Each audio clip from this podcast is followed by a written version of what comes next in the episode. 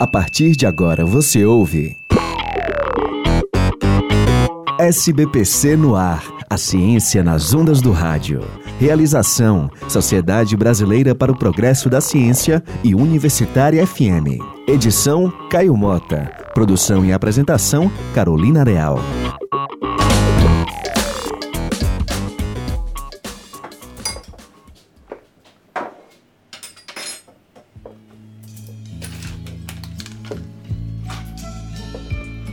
O café da manhã é a refeição mais importante do dia. Um pão quentinho e uma fatia de um bolo recém-tirado do forno ajudam qualquer um a começar o dia bem. Amanhã de manhã vou pedir o café para nós dois. Mas você já se perguntou o que acontece para que esses alimentos cresçam enquanto estão no forno? Hoje o SBPC no ar vai explicar como ocorre a fermentação. A fermentação é um processo bioquímico utilizado na produção de alguns alimentos, que já era feito pelos egípcios dois mil anos antes de Cristo. Mas para entender esse fenômeno, precisamos conhecer primeiro as leveduras, que são seres vivos, são fungos invisíveis a olho nu. As leveduras não utilizam oxigênio para obter energia, como os animais e as plantas. Para sobreviver, elas realizam o processo chamado de fermentação, que seria o equivalente à nossa respiração.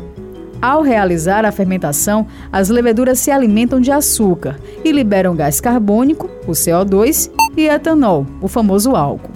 Mas o que, que isso tem a ver com os alimentos? Ora, tudo. O fermento utilizado na massa de pães, por exemplo, nada mais é do que várias leveduras juntas.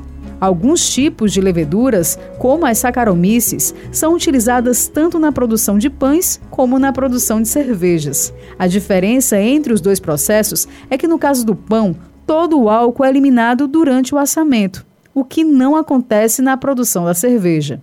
O professor Júlio Barbosa, do Departamento de Engenharia de Alimentos da UFC, explica de que forma a presença da levedura faz a massa do pão crescer no forno.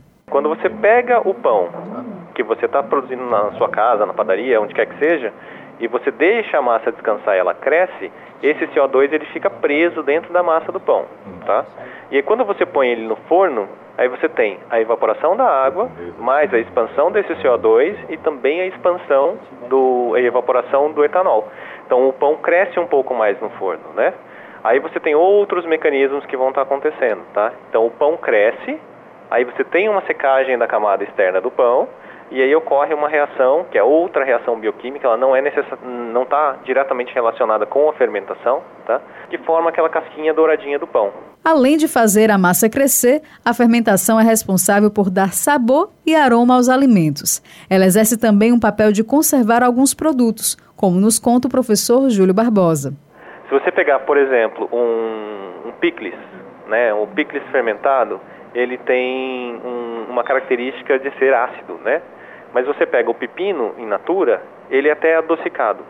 Então, o, o, processo de fermentação, no caso do picles, ele vai acidificar o picles, deixar o pepino ácido, deixar ele um pouco, tirar um pouco desse dulçor, muda um pouco a textura, muda um pouco as características sensoriais dele, né, que a gente chama de característica sensorial, de sabor e aroma, né?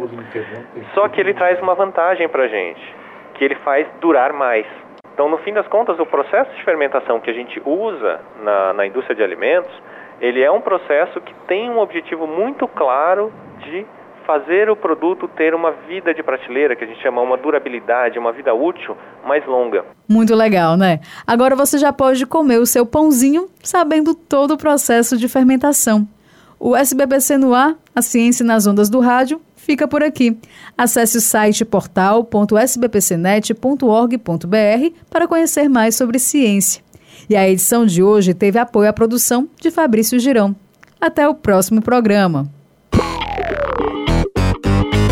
Você ouviu SBPC no ar, a ciência nas ondas do rádio. Realização: Sociedade Brasileira para o Progresso da Ciência e Universitária FM. Edição: Caio Mota. Produção e apresentação: Carolina Real.